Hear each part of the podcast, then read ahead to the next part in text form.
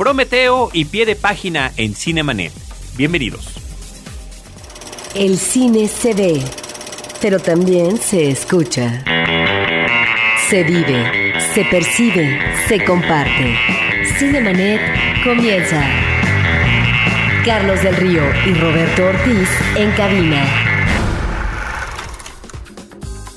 www.cinemanet.mx es el portal dedicado al mundo cinematográfico de Frecuencia Cero. Yo soy Carlos del Río, les saludo y saludo Roberto Ortiz. Nos centramos eh, ahora, Carlos, en dos películas. Una de producción hollywoodense, una superproducción de ciencia ficción, y otra película, diríamos más modesta en términos de presupuesto, que sería Pie de Página, una película de Israel que estuvo nominada como la mejor película al Oscar de lengua no inglesa. Vamos a arrancar, si te parece bien, Roberto, y si le parece bien a nuestro querido público cinéfilo, con la película Prometeo. Prometeo que tanto prometía, una película dirigida por Ridley Scott. Es el regreso después de décadas de que este cineasta pues eh, nos hubiese ofrecido dos piezas que me parece siguen siendo fundamentales en la ciencia ficción cinematográfica. Al menos muchísimas listas las mencionan, son Alien el octavo pasajero, Alien y Blade Runner.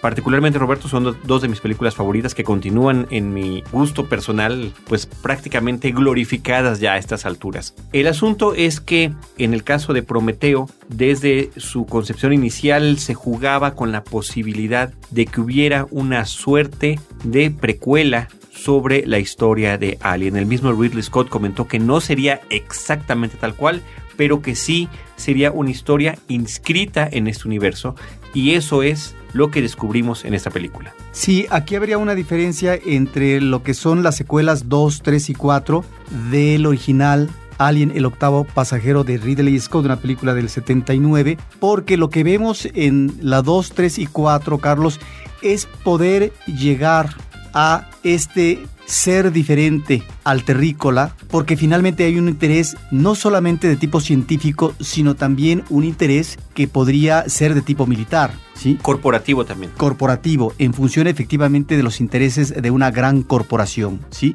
que tiene inversiones en las naves espaciales y demás. Entonces existe esa apuesta de intereses que entrañan esa posibilidad de un mundo que puede tener el uso de un ser extraterrestre sumamente fuerte, ominoso, para los intereses eh, corporativos y tal vez políticos, que en este caso serían corporativos efectivamente. Y en cambio, en esta película de Prometeo, creo que estamos efectivamente ante esa beta de nueva cuenta, Carlos, pero también ante otra que sería eh, una de las partes interesantes argumentalmente, lo que sería el interés científico por encontrar el origen de la vida terrestre en otro planeta de tal manera que ahí hay también creo que una beta filosófica que trata de exponer esta película de Prometeo. Sí, definitivamente, aunque el aspecto de la corporación tratando de tomar ventaja del conocimiento y de, los, eh, de las exploraciones de los demás o de los conocimientos e investigaciones de otros está presente desde la primera película de 1979. ¿En qué manera se conecta con esta película? Bueno,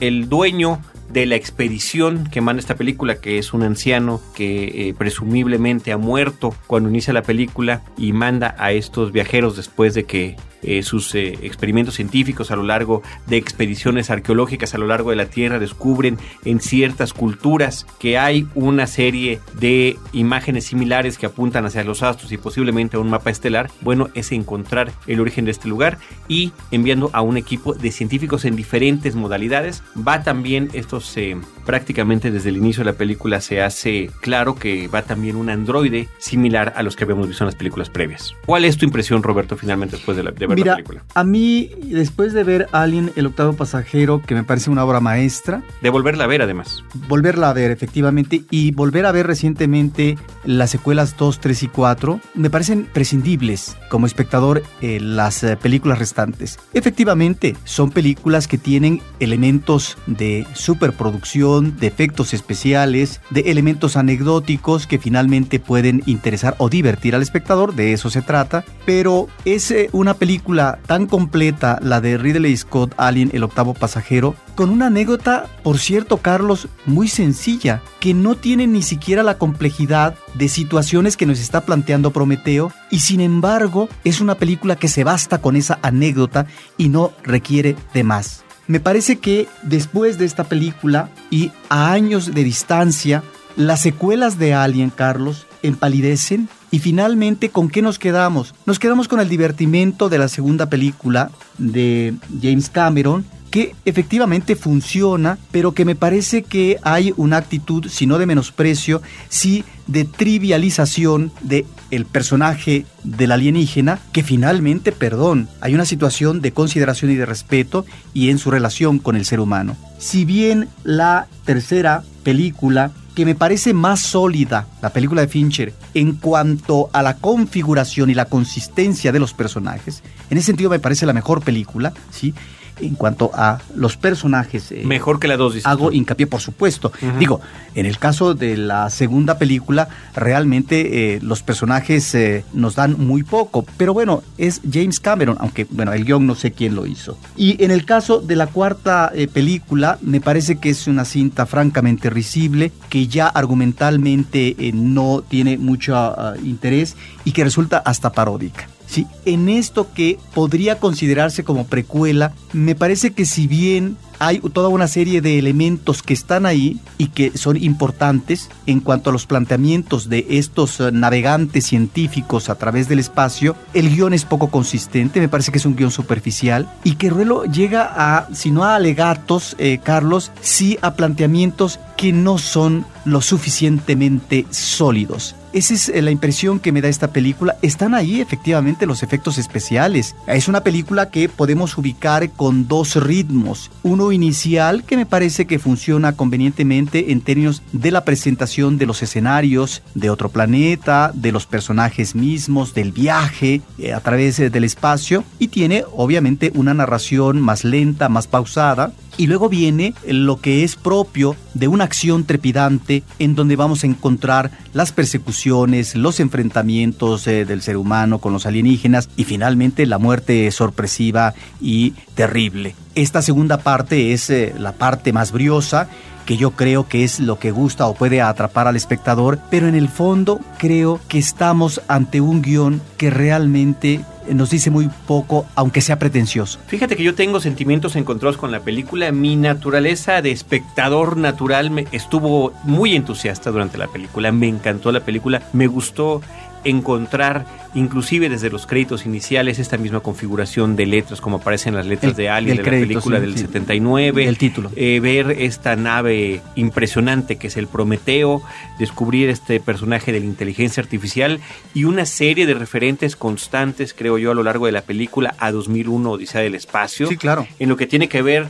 tanto eh, con eh, la, la, forma en la que primero nos presenta algo que pudo haber sucedido hace cientos o miles de años y que después nos, nos arroja también como lo hiciera en aquel corte eh, Stanley Kubrick en 2001 al futuro, ¿no? En este caso al año 2080 y tantos me parece que es en esta película de Prometeo. Me gusta la fotografía, me gusta la música, me parece que la película tiene un reparto soberbio. Creo que la mayoría de los personajes, de los actores, perdón, están muy bien en, en sus eh, personajes, en sus caracterizaciones, pero particularmente Michael Fassbender como David, creo que puede inclusive robarse la película, ¿no? Está Numi Rapace, que es el personaje, pues, que tiene que cobrar cierta fortaleza, digamos, muy, de manera muy similar y paralela a lo que le pasara al personaje de Ripley de Sigourney Weaver en la primera película, con un contexto completamente diferente. Recordemos que la premisa de Alien era que era una serie de traileros en el espacio. Eran los, el equipo, la tripulación de una nave de carga. Esta se supone que es un grupo de científicos dedicados cada uno en diferentes especialidades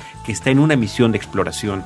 Y por supuesto estas preguntas gigantes que se manejan en la película y que no necesariamente tienen que ser resueltas de cuál es el origen de la humanidad, de dónde venimos, qué conexión hay entre las, este, entre las antiguas civilizaciones de la Tierra, qué posibilidades hay de la vida en otro planeta y demás. Todo eso, de alguna manera, pues apela a la mejor ciencia ficción a la ciencia ficción más clásica. Y por supuesto que también es de un gran deleite ir encontrando estas conexiones en la configuración de una nave espacial, en, en un centro de mando que ya habíamos visto en otra película y demás, sin querer decir eh, cosas de, más, que eh, nos hacen esa, esa comunicación, ese vaso comunicante con la historia del Alien original y con esta nueva película, ¿no? Además, ver a Ridley Scott regresar al terreno de la ciencia ficción, pues es, es absolutamente emocionante. Esas son las partes buenas. Las partes que me dejaron, pues inclusive diría yo, descorazonado, son justamente algunas de las que mencionas tú que tienen que ver con el guion y particularmente con el comportamiento de los personajes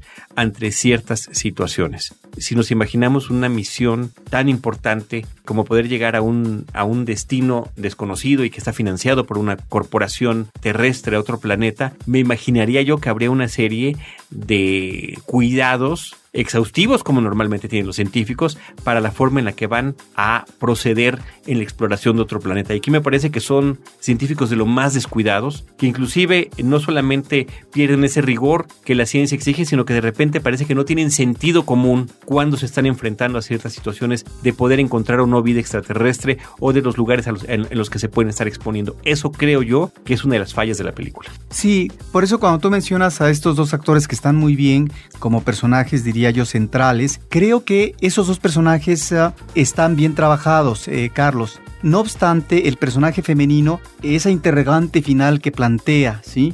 Eh, de poder encontrar el meollo del asunto, la interrogante. Sin decir cuál es. Eh, de, estos seres alienígenas. bueno, me parece que sale sobrando. Es decir, como reflexión, me parece que es una reflexión, si no banal, me parece que no eh, logra eh, ser suficiente en ese interés científico que, en principio, ante la muerte, ante las dificultades para poder seguir en la exploración en un planeta, digamos, hay límites, pero también, no obstante, este manejo intrépido por parte del personaje femenino, lo que se maneja como ese tipo de reflexión que tú dices en términos de la ciencia ficción clásica. Ahí están películas como 2001 Desea el espacio, otro más, a la que hace referencia efectivamente. Eh, son eh, planteamientos un tanto flojos. Me parece que son eh, planteamientos que no tienen el suficiente peso. Y de ahí que finalmente ciertos parlamentos, declaraciones o actitudes de los personajes, como el hecho de pretender encontrar una especie de elixir de la juventud o la continuidad de la vida, tal como se maneja, me parece que es un tanto vulgar. Eso es lo que a mí no me gusta del guion que finalmente abarata estas situaciones que deberían tener mayor consistencia como buena ciencia ficción. Y en el caso efectivamente del comportamiento de los otros personajes, sí, encontramos eso que tú dices y que finalmente, bueno, también está vulgarizando eh, la película en esas situaciones dramáticas de enfrentamiento con la otredad, en donde finalmente lo desconocido tiene que verse con tiento. Y precisamente el enfrentamiento a lo desconocido es lo que pone en una situación de vulnerabilidad en Alien, el octavo pasajero, a cada uno de los tripulantes de eh, la nave Nostromo, ¿sí? De tal manera que si bien la descripción de estos personajes que está bien manejada nos lleva básicamente a esta situación de miedo ante algo inusitado, el miedo que se apodera de ti, ante algo que no vas a controlar, me parece que estamos ahí ante una situación que tiene que ver con lo que puede ser una reflexión metafísica y de estos miedos eh, de la humanidad concentrados en estos personajes. Bueno, ahí está una definición de lo que es esta reacción, esta conducta ante lo desconocido.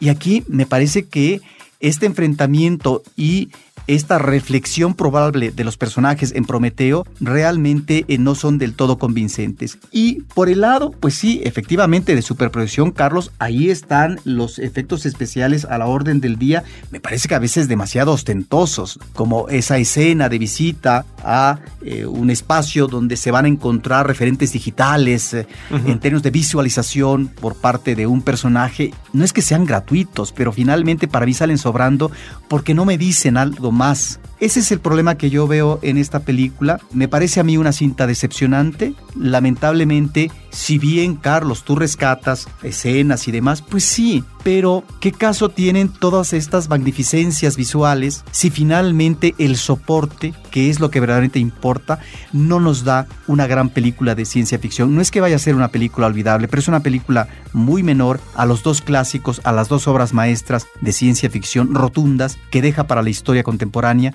Ridley Scott. Y la comparación es inevitable. Yo no puedo ser tan drástico como tú, Roberto. A mí me hubiera gustado ver esta película de alguna manera con, con más ingenuidad para poder deleitarme y que de alguna manera lo hice, ¿no? Estas, estas reflexiones vinieron pues saliendo de la sala, pero mientras estuve viendo la película me parece que fue un entretenimiento increíble, el diseño de arte es impresionante, efectivamente la fotografía, la música y ese reparto que me parece muy acertado. Ya mencionamos a Numi Rapace, ella es la que sale en la versión original de la trilogía de Millennium, las películas suecas, eh, de la, los hombres que odiaban a las mujeres, que en inglés se llama La chica del dragón tatuado, Michael Fassbender, que prácticamente no necesita presentación, Charlize Theron, Idris Elba como el capitán de la nave, este hombre corpulento, negro, que tiene una presencia extraordinaria en pantalla, tiene una serie de televisión inglesa interesantísima que es eh, muy recomendable. Guy Pearce aparece como uno de los personajes, eh, el personaje viejo de la película, Peter Wayland. está Logan Marshall Green, que es uno de los científicos en los que se está sustentando esta investigación de la película. Me parece que en ese sentido, la selección del reparto es muy acertado. Y Charlize, fíjate, un fin de semana me tocó convivir con Charlize Theron, mi, fin de semana con Charlize Theron, porque vi Blancanieves y El Cazador. Y ahora en Prometeo con personajes que de alguna manera tienen su, su comunicación porque de alguna manera son, son némesis en la película. Sí, son personajes altivos y dominantes. Sí, pero son distintos entre sí y, y, en particular el de, el de Vickers, que es su personaje aquí en Prometeo, me gustó mucho, Roberto. Sí, pero nuevamente regreso a lo que tú decías en un inicio, Carlos. Si bien es cierto que están ahí como reparto actoral muy bien, el problema es con qué personajes como personajes te quedas.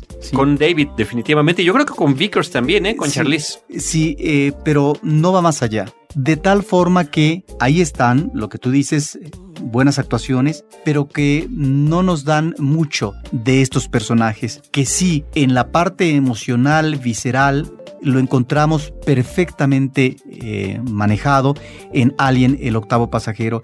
Y luego, Carlos, hay escenas que son ridículas. Bueno, a lo mejor están justificadas en términos de la ciencia ficción fílmica que nos está hablando de finales de este siglo, ¿sí? Pero hay por ahí una operación quirúrgica que realmente mueve casi a risa. Y bueno, ya el público la verá y nos dirá si coincide o no con esta opinión. Muy bien, Roberto. Dirige Ridley Scott. Prometheus es Prometeo en, en México, en español. Y la película está escrita por John Spates y Damon Lindelof. Este último es, por cierto, uno de los escritores que crearon el universo básico de la serie televisiva Lost. Ahora, ¿no te parece, Carlos, que el problema que se ve en las secuelas de Alien el octavo pasajero y también en esta película, que trata de ampliar más eh, su abanico temático, es que siempre están en un círculo con respecto a ciertos temas que vemos en las secuelas eh, de la película en términos de manejo de la alienígena, de situaciones eh, y demás, que pareciera que no hay más imaginación más que circunscribirse a un mismo tipo de conducta de lineamiento que parece ser que de ahí no vamos a pasar. Bueno, yo creo que también eh, le puedes ver su lado negativo, como efectivamente está señalando, pero también es parte de recrear una experiencia similar para las otras películas, ¿no? Digo, la frase que se utilizaba para promocionar Alien, el octavo pasajero, que es como se llamó en México, Alien era In space, no one can hear you scream. Decía en español en los periódicos y en los pósters, en el espacio nadie escuchará tu grito, ¿no? Se trataba de un espacio confinado que era el Nostromo, donde se ocultaba esta, esta especie alienígena. Después en la siguiente película, pues es una colonia en otro planeta donde, están confinados también. En la siguiente es en una prisión y en la cuarta es nuevamente en una nave espacial. No es parte también de la forma en las que están eh, configuradas para que uno eh, tenga esa conexión con película y situaciones. Ahora yo sigo suspirando esa magnífica creación de atmósfera ominosa, de espacio opresivo que está dada en Alien, el octavo pasajero, y que no vuelvo a encontrar ni en las secuelas ni en esta precuela. Bueno, por cierto, eh, hablando de eso, Roberto, vamos a tener una serie de crossovers con nuestros amigos de Horroris Causa para platicar de Alien, para platicar de las secuelas de Alien y para platicar de Prometeo. Tres programas especiales que tendremos, les suplicamos que estén al pendiente de estos temas donde eh, nuestros intereses y gustos se cruzan con los amigos de Horroris Causa. Cinemanet está de intermedio. Regresamos en un instante. Frecuencia Cero más cerca de ti. Síguenos por Twitter a través del usuario arroba frecuencia cero o bien únete a nuestra comunidad e interactúa con nosotros en www.facebook.com diagonal frecuencia cero. Esperamos tus comentarios, sugerencias y opiniones por estos medios. Ahora, diseñar y hospedar su página web será cosa de niños. En tan solo cinco pasos, hágalo usted mismo sin ser un experto en Internet. Ingrese a suempresa.com y active ahora mismo su plan. Suempresa.com, líder de web hosting en México. Cinemanet. Vámonos ahora sí a cambiar de página para irnos a una película que se llama Pie de página. Footnote es como se promueve internacionalmente. El título de la película en hebreo es E Aratz Shulayin. Es un filme de israelita del 2011 que, bueno, viene precedido de muchísimos reconocimientos. Roberto, tan solo en el Festival de Cannes del año pasado, ganó el premio al mejor guion. En los premios al cine israelita, el premio Ofir se llevó nueve, se llevó los principales y fue la película que decidieron enviar para competir por su país en el premio Oscar. Quedó entre las cinco películas nominadas. Perdió ante la película iraní una separación, una, cinta que ya comentamos. Pero Roberto, fíjate que me da muchísimo gusto que aunque sean muy poquitas salas de cine, eso es, eso es desafortunado, tengamos la oportunidad de ver esta película en México. Es una película que sorprende, yo creo, desde las primeras imágenes. Creo que hay una serie de lecciones de lenguaje cinematográfico que uno puede aprender con este director. Es extraordinario el, el manejo inicial de un plano cerrado, de un personaje, uno de los dos personajes principales de la película, que nos hacen creer una cosa y realmente está sucediendo otra y estamos viendo, sin que haya cortes, sus reacciones mientras está escuchando un discurso de agradecimiento por, una, por un premio académico que se está otorgando en ese momento. La película trata sobre la rivalidad que existe en el ámbito de la investigación académica entre un padre y un hijo que se dedican a cuestiones de investigación profundas del Talmud en una universidad de Israel. Sí, ellos son Eliezer el padre y Uriel Skolnik, padre e hijo, que efectivamente el padre ha tomado una vía de trabajo profesional, que son estos estudios sesudos, se diría de corte antropológico en cuanto a que va a los orígenes, ese rastreo paciente que se lleva años. Y en el caso del hijo, el hijo también se decide a partir de una visión que tiene en un momento de su infancia del padre como investigador, se decide también a dedicarse a la investigación del el Talmud de tal manera que él se vuelve un hombre exitoso, reconocido por la comunidad científica, por lo tanto un hombre que recibe premios. Y ahí está la diferencia y la relación dificultosa que se da entre padre e hijo, donde el hijo más joven, treintón tal vez, cuarentón que tiene ya los reconocimientos a una edad temprana como investigador, el padre, que ya debe ser un hombre sesentón o tal vez con más edad, pues no tiene ese reconocimiento público que él hubiera querido. Entonces creo que lo que vemos en la película, esta rivalidad entre padre e hijo, es una rivalidad que efectivamente en, términos sustanciales eh, de la cinta se da en el plano profesional, pero que nos lleva a una reflexión ética sobre cómo se deben manejar estas situaciones cuando se presenta una complicación, en donde debe de haber una definición muy clara y honesta sobre el qué hacer eh, cuando eh, viene a continuación un reconocimiento por parte de los científicos de Israel para otorgar un premio. más que de los científicos del de eh, gobierno israelí. Se trata del premio Israel para diferentes disciplinas y en este caso para la que ellos en su universo académico ejecutan. Sí, pero en este caso hay un jurado. Conformado por gente estudiosa, Ah, por, por científicos y académicos, demás, son ¿no? los que, claro, sí. De tal manera que la película efectivamente, como tú dices, sorprende por eh, lo que es eh, su manejo narrativo. El lenguaje cinematográfico que maneja es, es muy, eh, muy fácilmente digerible, es muy atractivo. Hay una voz en off que de repente nos está narrando diferentes cuestiones acerca de los personajes y vemos ediciones que son, bueno, podríamos encontrarlas en directores como Tarantino, por ejemplo, como Sí. Guy Ritchie, que no corresponderían a una historia como la que estamos contando, que te pueden hablar del comportamiento huraño, pero al mismo tiempo muy dedicado del padre en lo que tiene que ver con su trabajo, o de la forma en que el hijo es carismático. Nos presentan pues historias que suceden en diferentes tiempos, hay un juego ahí de cómo suceden las cosas en el pasado, en el presente, y no, no correspondería, eh, eh, insisto yo, Roberto, en una historia como esta que podría, podría haberse contado de una manera como que mucho más lenta, ¿no? Por llamarlo de alguna manera. Bueno, es la impresión que uno tiene como espectador al iniciar la película, porque efectivamente esta narración pausada pareciera que va a manejarse en ese tono Contemplativa. y no va a existir variante en la narración. Y resulta que en el primer tercio de la película, el espectador queda sorprendido porque el guion arroja dos viñetas, una viñeta sobre el pasado o el manejo conductual profesional por parte del padre del hijo que sorprenden, que ya le da eh, una agilidad a la película y lo mejor todavía viene en el último tercio de la película, en donde encontramos un manejo muy efectivo del suspenso sobre qué va a pasar en esta disputa, en este distanciamiento, en esta confrontación profesional por parte de padre e hijo y que nos está llevando a algo que nosotros como espectador, si bien tenemos la definición de uno de los personajes, suponemos en función de lo que nos está planteando de otro personaje que también va a haber una definición y nosotros vamos a saber la posición del otro personaje.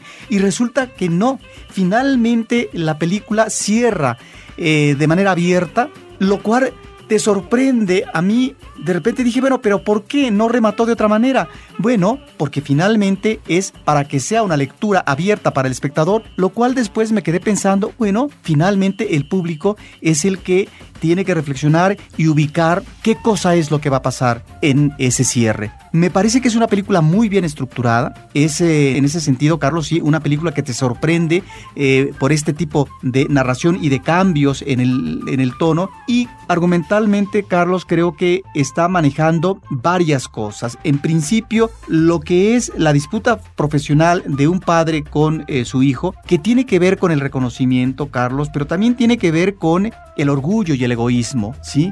Cómo manejarnos en esa situación, sobre todo cuando se supone, en el caso del padre e hijo, que tiene que haber una querencia, un afecto y un amor. Me parece que ahí está esa dificultad de las relaciones entre eh, los padres con los hijos, en este caso es un padre con su hijo, pero que de alguna manera, sí, la película nos deja ver que esto mismo se podría estar dando entre el hijo como personaje principal de la película y su propio hijo, Ujú. que ya es un joven y que tiene que definir una serie de intereses en lo que va a ser su profesión. En segundo término, creo que está el tema del el dilema ético de cómo enfrentar situaciones cruciales que tienen que ver con eh, la profesión y en donde uno piensa que debe de haber una actitud ah, honesta hacia el ser más querido, sea el padre o el hijo.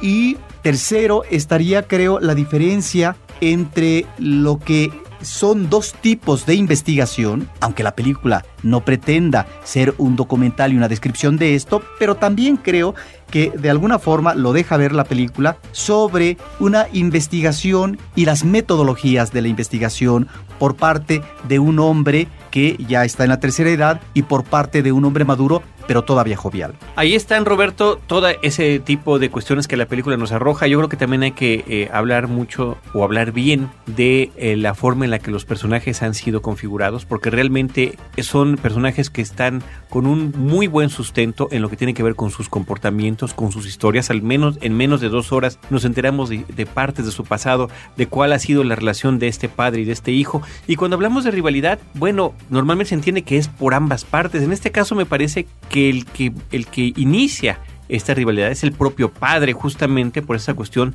de celo hacia el reconocimiento que le tiene el hijo y que el hijo de alguna manera trata de ser muy respetuoso con su progenitor y que es la persona que la que siempre admiró y cuyos pasos ha seguido, ¿no? Es una relación que me es, pues, desafortunadamente sucede, pero difícil de entender porque uno debería de alegrarse, ¿no? De los logros de un hijo cuando ese señor hace absolutamente todo lo contrario. Es una cinta que de verdad sorprende muy gratamente y ojalá, Roberto, pues que la mayor, la mayor número de cinéfilos pueda asistir a verla. Finalmente, Carlos, hay que rescatar dos actuaciones notables de los dos personajes principales. Por un lado, Shlomo Bar Y el otro, Lior Ashkenazi, espero que así se pronuncie, actuaciones eh, magistrales. Y luego hay una banda musical de corte sinfónico que me parece que es también afortunada. Sí, fíjate, a mí me gustó mucho, aunque leí varias reseñas donde, donde no les gustó porque les parecía que distraía mucho la atención. Es una, es una partitura muy eh, movidita, eh, que sí efectivamente llama la atención durante, durante la, la visión de la película y a mí me pareció que estuvo muy bien.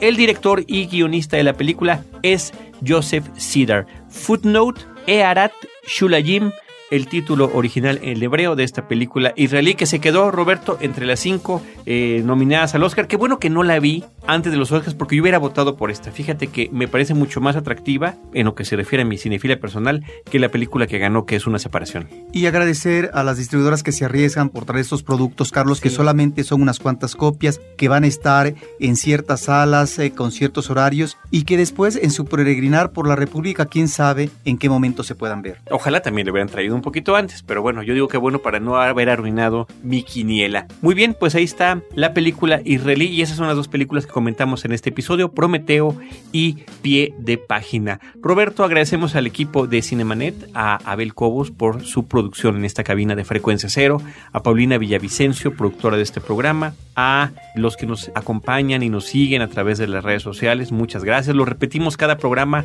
y lo recordamos porque estamos, insisto yo, en constante comunicación y contacto por estos medios es Cinemanet en Twitter, arroba Cinemanet en Twitter. Estamos como facebook.com diagonal Cinemanet, también como Cinemanet 1 en YouTube. Y nuestra solicitud atenta, si nos escuchan a través de iTunes, les agradeceremos que puedan dejar ahí también alguno de sus comentarios. En estos micrófonos, Roberto Ortiz y Carlos del Río se despiden por el momento, pero los estaremos esperando en nuestro próximo episodio con Cine, Cine y más Cine. Cinemanet termina por hoy. Más cine en Cinemanet. Frecuencia Cero, Digital Media Network, www.frecuenciacero.com.mx, pioneros del podcast en México.